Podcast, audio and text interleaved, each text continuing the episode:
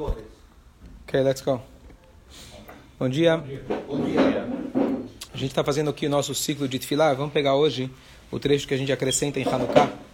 Em Hanukkah e em Purim a gente tem é, um trecho parecido um com o outro que nós acrescentamos na Tfilah. Quer fechar a porta, madame? Por favor.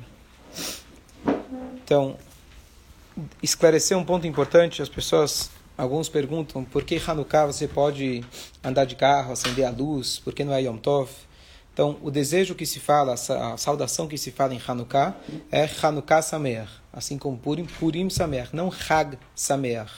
Hag, ele se limita às três festividades bíblicas, Pesach, Shavuot e Sukkot. Essas são as três festividades bíblicas. E além disso, temos duas datas sagradas, que são o Rosh Hashanah e o Yom Kippur. Que não se fala Hag Sameach, se fala Shana Tovah, etc.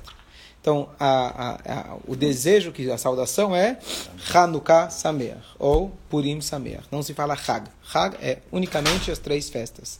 Pesach, Shavuot, Sukkot. Por que nós podemos andar de carro, etc.? Porque não é uma festa bíblica. É uma festa pós a outorga da Torá, mais de mil anos depois que a Torá foi dada. Estamos falando aqui, 2.200 anos atrás, aproximadamente, foi a história de Hanukkah. Purim foi um pouco antes. A Torá foi dada 3.333 anos atrás. Quatro já? Três. Então, tem uma diferença de mais de mil anos depois do que a Torá foi dada. Então, Hanukkah não consta na Torá. Não é bíblica. Não é bíblica. O que, da onde surgiu Hanukkah? Os sábios, quando chegou um momento histórico para o povo judeu, onde houve uma ameaça de nossa existência como um todo, eles, baseados nos ensinamentos da Torá, uma vez que a Torá te ensina você teve, tem que agradecer a Deus, tem que saber agradecer pelos milagres. Então eles criaram dentro do espírito das leis da Torá como a gente pode celebrar essa vitória da nossa existência. Então, por isso, inclusive, a gente não tem Musaf. Musaf é aquela reza mais que se faz no Shabat, no Rosh Chodesh, é, nas festividades. Não tem Musaf, que Musaf é um sacrifício a mais, não tem um sacrifício a mais. Tem aquilo que os sábios eles fixaram para a gente lembrar essa data. Quais foram as regras que eles colocaram para a gente lembrar dessa data? Então temos a, as mitzvot específicas de cada uma dessas datas. Então no Purim você lê a Megillah, você faz a refeição e etc. Mishloch Manot. Em Hanukkah nós temos a mitzvah de acender as velas, mas dentro do texto da reza nós temos uma mudança. E o texto é aquele veado assim, veala por cá, que os sábios instituíram que a gente acrescente dentro da nossa reza, dentro da própria Amidá. E na guia que vocês mandaram de aqui não diz o horário exato que hay que acender. Boa. No guia que a gente mandou, não tem horário exato de acender as velas. Diferente do Shabat, que o horário é muito preciso, as velas é a partir do pôr do sol até a hora que a maioria das pessoas já vão dormir. Ah. Então, antigamente, antigamente era mais, você tinha um horário mais comum onde as pessoas iam dormir porque não tinha luz elétrica. Hoje é um pouco mais, as pessoas vão dormir mais tarde. Mas o ideal quanto antes, assim que você chega em casa, ideal não, o certo é o quanto antes, você não vai comer, não vai estudar, não vai fazer nada. Assim que você chega em casa, você acende as velas. Mas tem que ser após escurecer. Se você quiser acender até um pouco antes, você pode. Você pode até um pouco antes, contanto que a vela dure meia hora depois do anoitecer. Então, por exemplo, na sexta-feira, agora que está para entrar, a gente, por exemplo, vai rezar aqui Minha seis e meia. A, a, a vela tem que durar até 7h49.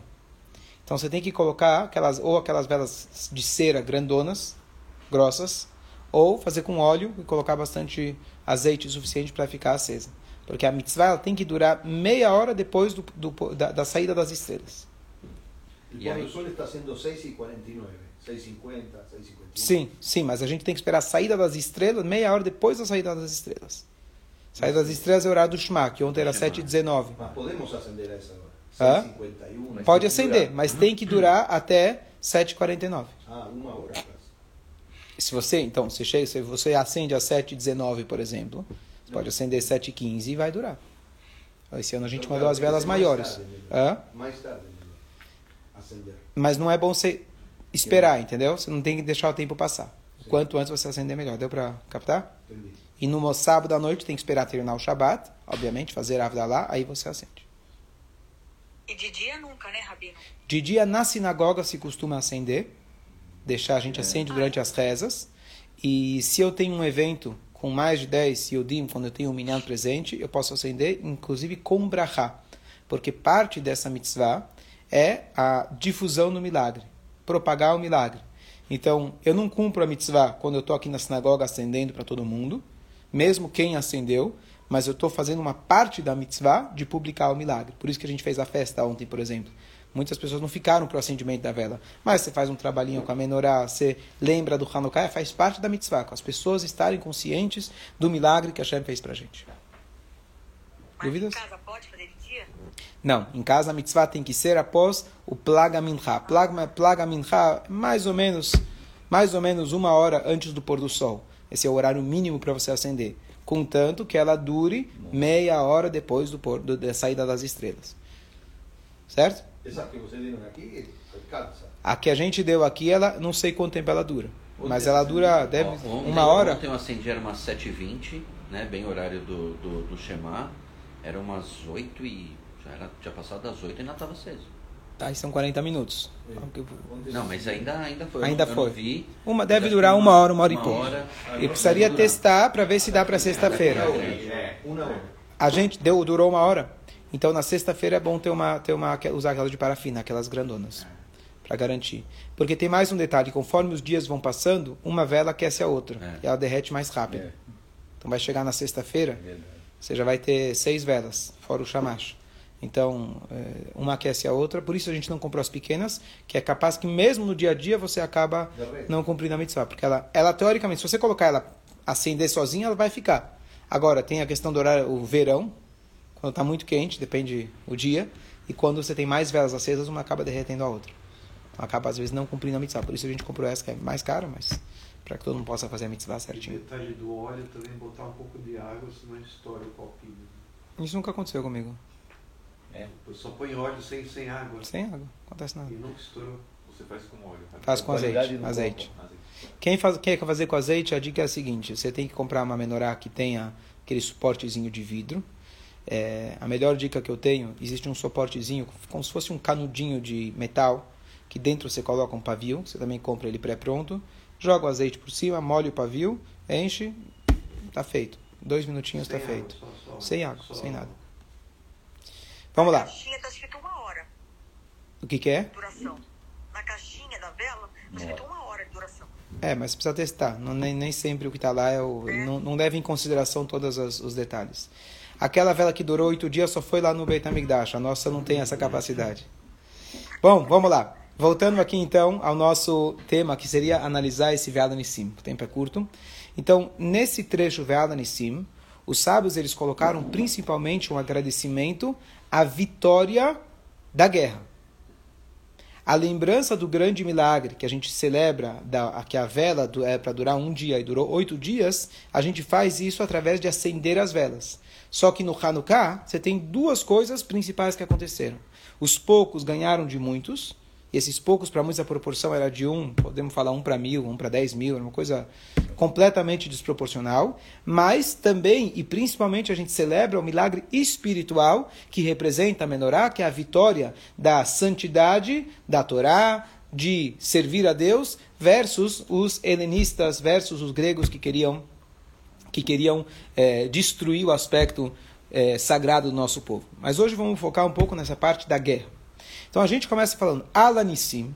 Que quer dizer ver Alanissim? Sobre, porque a gente fala ve, ve é uma preposição e.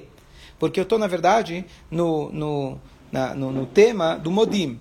Obrigado, Hashem, que você é nosso Deus. Obrigado pelo que você fez pra gente, tarará. E aí os sábios introduziram ve Alanissim e sobre os milagres que você faz pra gente. Então a gente fala Al-Nissim sobre os milagres, Ve'al Niflaot, Ve'al Nechamot, Ve'al Tshuot, etc. Que a gente está falando várias linguagens diferentes, que Deus ele faz pra gente milagres, maravilhas, é, é, é, milagres que eles dá pra gente Salvações. Salvação, obrigado. Salvações, milagres, etc. Qual é a diferença desses termos? Então, basicamente, o que você teve naquela guerra, você teve três coisas. Primeiro, os Maccabim, Hashmonaim, eles eram um grupo pequeno, que eles primeiro fizeram uma, uma, uma guerra dentro da cidade de Modi'in. Essa primeira guerra não foi um grande milagre. foi um grupo contra outro grupo.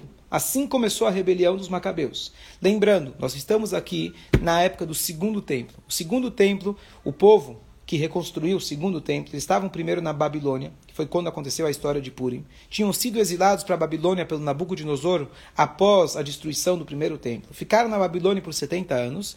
Ezra, Nehemia e vários outros sábios fizeram a peregrinação, fizeram aliar para Eretz Israel, mas muitos, grande parte do povo, ainda ficou na Babilônia.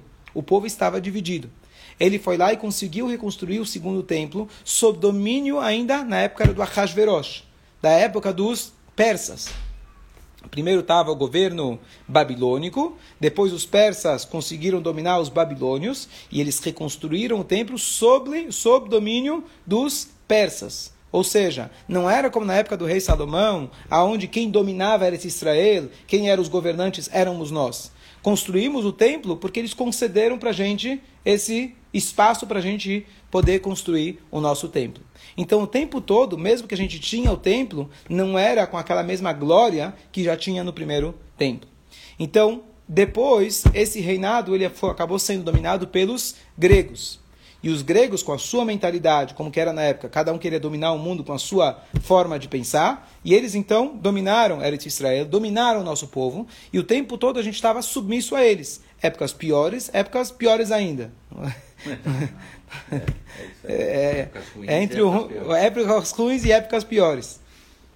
Então, o intuito original deles era tentar helenizar o povo sem força, simplesmente a assimilação e etc. Eles conseguiram, de fato, ser vitoriosos nisso. Muitos do nosso povo assimilaram as ideias helenistas, mas havia uma resistência.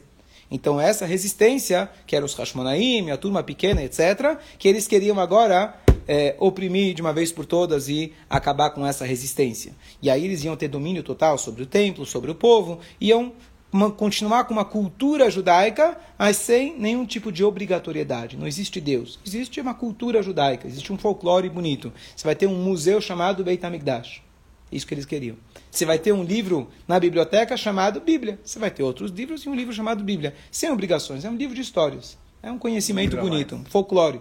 Então, eles, eles é, idolatravam o, o, o pensamento, eles idolatravam a cultura, mas sem obrigatoriedade nenhuma. Então, essa resistência que foi dominada, foi é, liderada pelos, eh, pelos é, macabeus, Hashmonaim, eles, então, eles se levantaram primeiro na cidade de Modim. E lá foi uma guerra, digamos assim, equilibrada, e eles ganharam. Depois eles começaram a fazer emboscadas e etc. E apesar do número deles ser muito menor, eles ganharam de um exército muito maior. Em terceiro lugar, chegaram no templo, e apesar de que os gregos tinham vasculhado todo o templo, eles de propósito foram lá e é, é, violaram todos aqueles potes de óleo. Por que, que eles violaram os potes de óleo? Você quer ir no templo? Rouba o que tem de interessante. que você vai violar os potes de óleo? Você não tem mais o que fazer? Porque todo o intuito deles era mostrar que não existe santidade. Você quer, pode até acender a menorá, mas sem santidade. Um candelabro bonito. Então eles fizeram questão de vasculhar todo o templo. E o milagre, o primeiro milagre foi que eles conseguiram encontrar um potinho enterrado.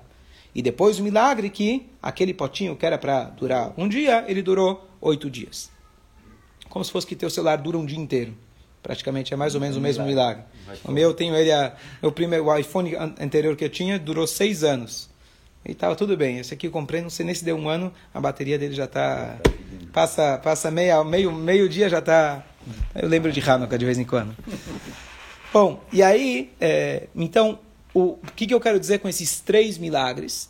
Que de, de, quando a gente analisa e a gente quer glorificar a Deus pelos milagres que nós tivemos, existem três níveis diferentes de milagres. Tem aquele milagre que é o milagre do dia a dia.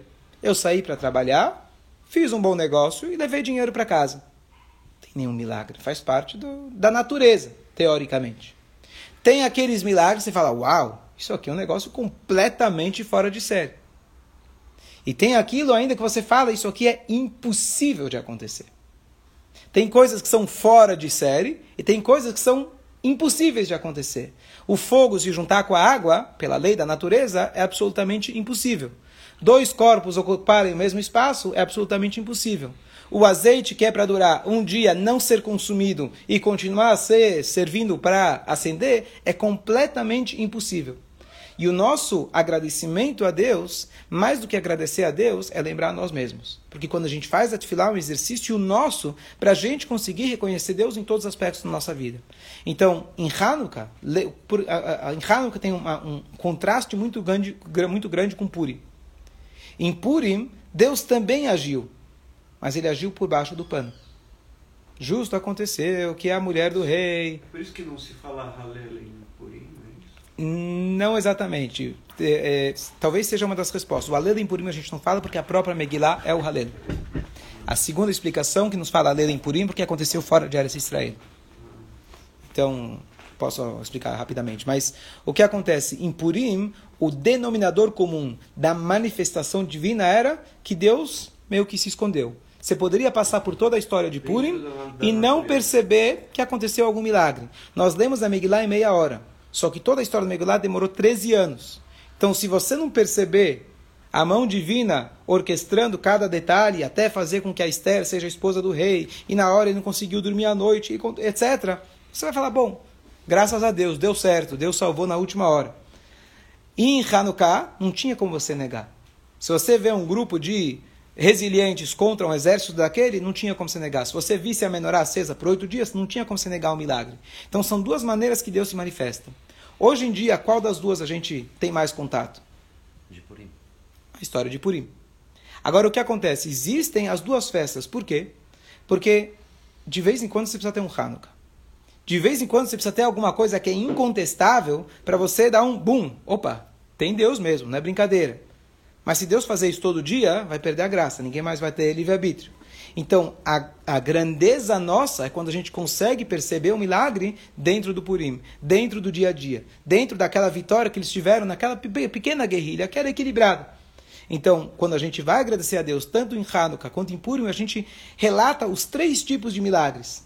Porque o nosso papel é conseguir enxergar Deus naquele milagre que ele quebra completamente os protocolos da natureza conseguir reconhecer a Deus mesmo quando foi, pega resgate em Tebe, pega a guerra seis dias. Você vai dizer, bom, é verdade que foi uma coisa completamente. Mas alguém pode negar. Fala, não, não foi milagre. Temos um bom exército. Nós eh, tinha o Eli Cohen que deu muita informação anos antes das árvores. Você pode lá juntar muita coisa e falar: bom, estamos preparados para isso. De fato, foi uma vitória muito bonita, mas merecemos, entre aspas. Não fizemos por merecer. Aí você para e pensa e fala, isso é completamente fora do comum. Você tem que se exercitar para isso. E o terceiro é você mesmo, você reconhecer que mesmo as pequenas coisas do dia a dia, você começar a perceber que elas também são não um acaso, e sim estão sendo orquestradas em seus detalhes por Akadosh Baruch Hu. Saber que o lugar onde você está, nesse exato momento, nesse país, com essa família, com essa capacidade, com essas condições, isso tudo está sendo orquestrado minuciosamente para você. Ou, ou quando cai um míssil numa sinagoga, destrói a sinagoga inteiramente. E fica lá. O Arona Kodesh fica inteiro. Eu vi um carro que pegou fogo, o carro completamente destruído. Abre o porta-luva, o tefilim está intacto. O tefilim está intacto. É. Fora do comum. Sim, fala. Não? Então, essa é a primeira frase que a gente tem o Ve'ala Nissim, e essa primeira frase ela é comum tanto para o Purim quanto para o Hanukkah. Porque se você olhar lá no Sidur, primeiro tem essa frase, aí depois ele se subdivide, que agora eu vou relatar a história ou de Hanukkah ou a história de Purim. Então, esse é o início. Então, independente se é Purim ou Hanukkah, Ve'ala Nissim, Ve'ala Niflaot, Ve'ala Tijuot, etc., eu preciso reconhecer as maravilhas, os milagres, aqueles milagres que são comuns, entre aspas, aqueles que são compreensíveis, ou até aqueles milagres que são completamente fora da natureza, todos os três, a gente tem que parar no dia a dia e começar a reconhecer. Aqui vem um detalhe, já falei algumas vezes, mas achei muito interessante quando eu, quando eu captei isso. Tem um livro chamado Rovata de Vavot, Os Deveres do Coração. E a gente já estudou o capítulo que fala sobre fé em Deus, bitachon, segurança em Deus. E lá ele diz uma frase que parece herética. O que, que ele fala? Se alguém não confia em Deus, mesmo que ele confia em Deus um pouco, mas ele também confia no médico, ele também confia no sócio, também confia na economia e etc. Então, ele acaba ficando à mercê daquele em quem ele acredita. Você confiou no médico? Fica na mão dele. Você confiou na economia? Você vai ficar à mercê da economia. Essa é isso que ele diz. E a pergunta é, peraí, então Deus nos abandona? Só porque eu não acreditei nele vai parar de orquestrar? Ele pode se esconder, mas ele vai parar de orquestrar? E a resposta é a seguinte: aquele que confia em Deus, ele vai perceber o tempo todo a mão de Deus. Aquele que não exercita isso, Deus também vai estar orquestrando. Mas ele vai sentir na pele dele como se fosse que ele está sendo manejado, manipulado por essas forças aonde ele depositou a sua confiança. Então a questão de milagre depende muito da maneira que a gente se posiciona. Se a gente está o tempo todo consciente, rezando três vezes por dia, que é Deus que faz as coisas, você vai começar a perceber milagres no seu dia a dia. É muito mais uma questão de percepção do que os milagres estarem acontecendo. Se você começar a prestar atenção no seu dia a dia, o tempo todo que Ashgaha para ti, você vai começar a descobrir com muita mais facilidade, muito mais facilidade, a mão de Deus em cada detalhe. Então essa é a primeira frase que por um lado a gente está louvando a Deus, por outro lado isso exige da gente um trabalho é, constante. E aliás, esse vai ser o, o espírito, todas as aulas, se Deus quiser que a gente vai falar de Tfilá, que a gente, por um lado, a gente vai estar tá descobrindo o que, que essa Tfilá significa em relação ao louvor a Deus, mas a ideia da Tfilá é para isso voltar para nós e saber o que, que isso está exigindo da gente como crescimento. Certo? Vamos agora pegar só mais um detalhe que ele aparece também nesse, nesse trecho. Então, lá na novela Nissim, a gente conta, olha, Bimei Matitial ben Yohanan Kohen Gadol, na época do Matitial, filho de Yohanan Kohen Gadol. Aí o Hashmonai Vanav, que Shamdam Malchut Evan apareceu lá o reinado dos eh, gregos perversos, e eles queriam, Lashkicham Turatecha, queriam, que, queriam fazer com que nós esquecêssemos a sua Torá, o Leaviram Chokeretzonecha, que a gente transgrida as leis, os, os, os dogmas da sua Torá, e aí Hashem, com a sua tremenda misericórdia, infinita misericórdia, ele foi lá e ele permitiu que a gente conseguisse que poucos ganhassem de muitos, que fracos ganhassem de fortes que, que é, impuros caíssem na mão de puros, que perversos, ímpios, caíssem na mão de de ksherim, de pessoas tzadikim, de pessoas justas. E então a gente está louvando a Deus que o improvável iria o improvável aconteceu, e aí a gente pode voltar a fazer todas as mitzvot com tranquilidade. Esse é o resumo do que a gente dê lá. Então, tem dois detalhes interessantes que aparecem lá. Lá nesse versículo, nessa, nesse texto, a gente fala, eles queriam fazer com que nós esquecêssemos a sua Torá. Existe outra Torá? Só tem uma Torá. Então, a pergunta que surge é por que os sábios, quando instituíram essa frase, falam queriam que fizer, queriam nos fazer esquecer a sua Torá. Poderiam fazer. et Torá. Não Torá techa. Faz o que queriam nos fazer esquecer a Torá. Já entendi. E aqui a gente já entende aquilo que era o pensamento helenista. O pensamento helenista não era fazer esquecer a Torá. Torá você pode ter, mas não a Torá de Deus. Torá sim, mas não Torá de Deus. Como se fosse algo separável. É inseparável esses dois conceitos. Um história, né? É um livro de história. E infelizmente, eles tiveram sucesso, em, em, em parte, que até hoje muita gente encara o judaísmo como um livro de história.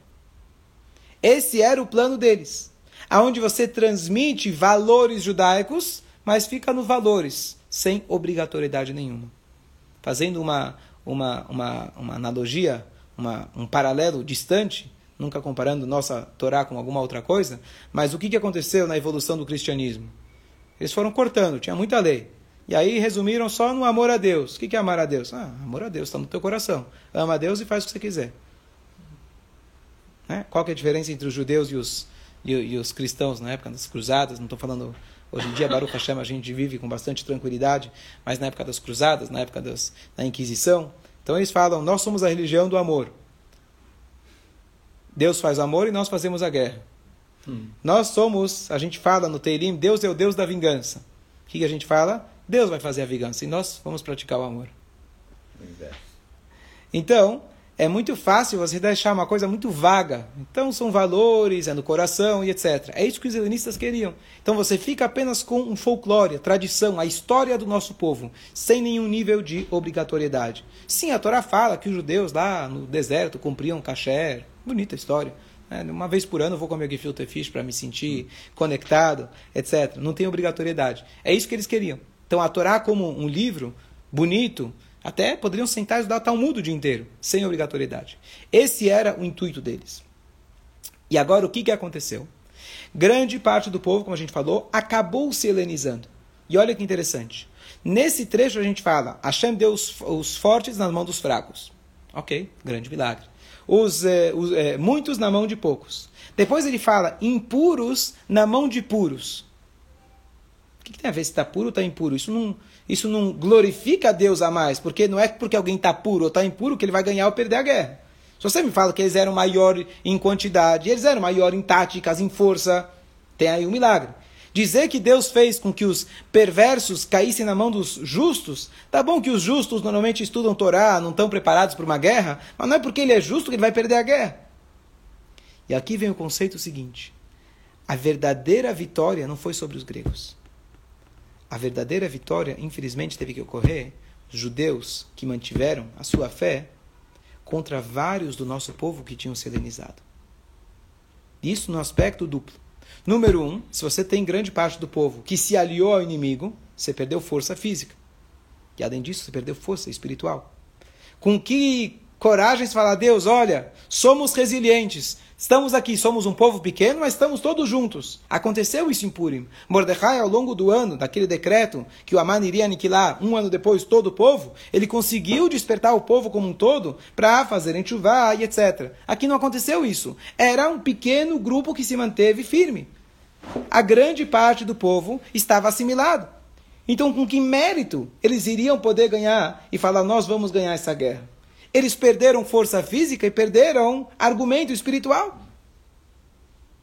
Então a vitória foi dos ímpios, os, dos sadikim contra os ímpios. De quem que a gente está falando?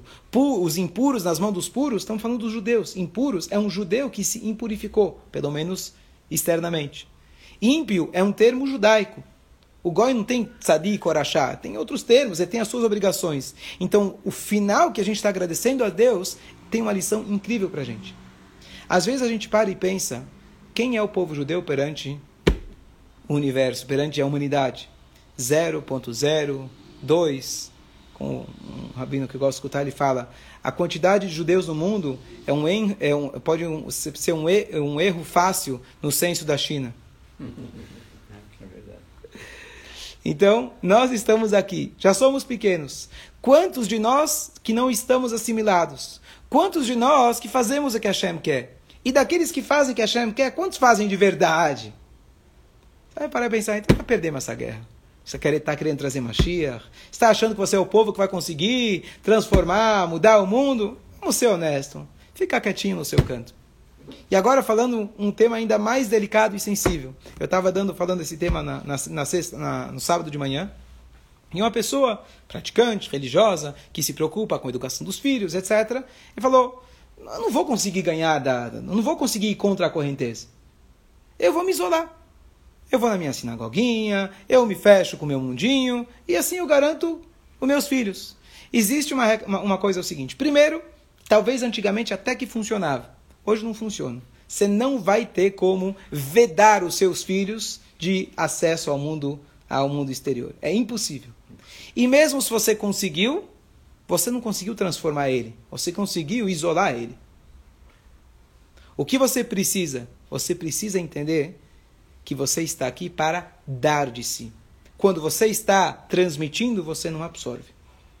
Quando você está aqui numa missão de poder transformar esse mundo, você não vai absorver a escuridão desse mundo. Ou você faz parte do problema, ou você faz parte da solução sentar e se lamentar pela vitória lá do presidente ou pela, pela vitória da Argentina, que seja no futebol, não, ou você sente e se lamenta, você está se tornando parte do problema. Levanta e vai fazer alguma coisa pelo bem da humanidade. Ou você é parte do problema, não adianta você ficar se lamentando. Não adianta você tentar buscar a escuridão lutar contra a escuridão. Acenda uma luz. É isso que Hanukkah representa para a gente. Então, o fato de sermos minoria, o fato de sermos a minoria da minoria da minoria, nem na questão física perdemos por isso, e nem na questão espiritual. Deus não necessariamente vai colocar na balança, olha, quantas, quantas pessoas realmente estão merecendo. Não é assim, a gente não sabe os cálculos divinos. Às vezes, uma pessoa, uma única vez, que fez alguma coisa com sinceridade, aquilo mudou a balança do mundo todo.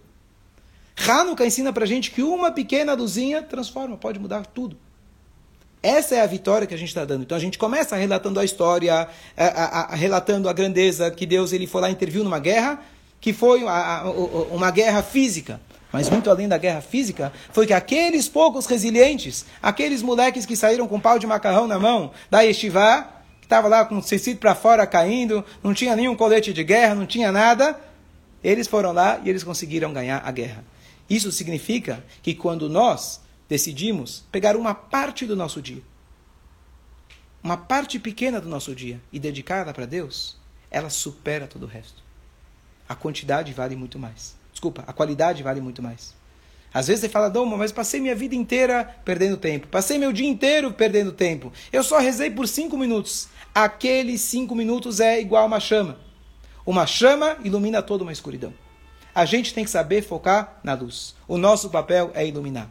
Esse é o milagre de Hanukkah e é isso que a gente tem que levar com a gente. Toda vez que a gente lê aquele texto, a gente lembrar a primeira frase de reconhecer a Deus em cada momento da nossa vida e a segunda coisa, saber que nós somos uma chama. Nós somos uma vela. Independente da, daquilo que a gente acha que é a nossa força, nós realmente somos resilientes e Hashem considera isso e a luz ela prepondera. Eu conto toda essa história, mas tem um videozinho que fizeram. Um cara que ele conta. É, esse vídeo está no, no, no, site do Eixa Torá, muito bonito. Que um, um, um jovem, que ele era americano, estava morando em Israel com a família, fizeram aliá e depois ele voltou para os Estados Unidos. A família voltou para os Estados Unidos. E ele, quando chegou 25 de dezembro, que coincide com Hanukkah, estava chegando perto, ele se sentiu muito pequeno. Ele morava num bairro onde não tinham judeus. Ele vinha à luz de tudo que é cor, brilhando, e ele lá na janela dele acendendo aquelas pequenas velhinhas. E ele se sentia muito pequeno, sentia, poxa, estava em Israel, a coisa era diferente. A proporção era diferente onde eu morava. E aí, um dia teve falta de luz. Acabou a eletricidade. E a única vela que ficou acesa foi a dele. Ele fez uma analogia com o povo judeu. Nós somos muito pequenos. Nós somos uma chama que com o vento parece que pode apagar. Mas tem uma hora onde você vê aquilo que fica de verdade aquilo que realmente é a luz. Então podemos às vezes se assustar, falar: olha quanta luz em volta da gente, de outras cores, olha quantas pessoas ao nosso redor, olha quanto do nosso povo se helenizou, como estava na época. A gente tem que saber que se eu fizer a coisa certa, se eu me dedicar, essa pequena luz, ela vai transformar, se Deus quiser, todo esse gaduto, e a gente vai trazer Mashiach em breve. Bom dia, Hanukkah Sameach. Bom dia, Rabino. Rabino, ah, e a Grécia? Que? Prohim to you. A greve não é comigo. A greve eu não sei. A Grécia. A Grécia. Também não sei da Grécia hoje.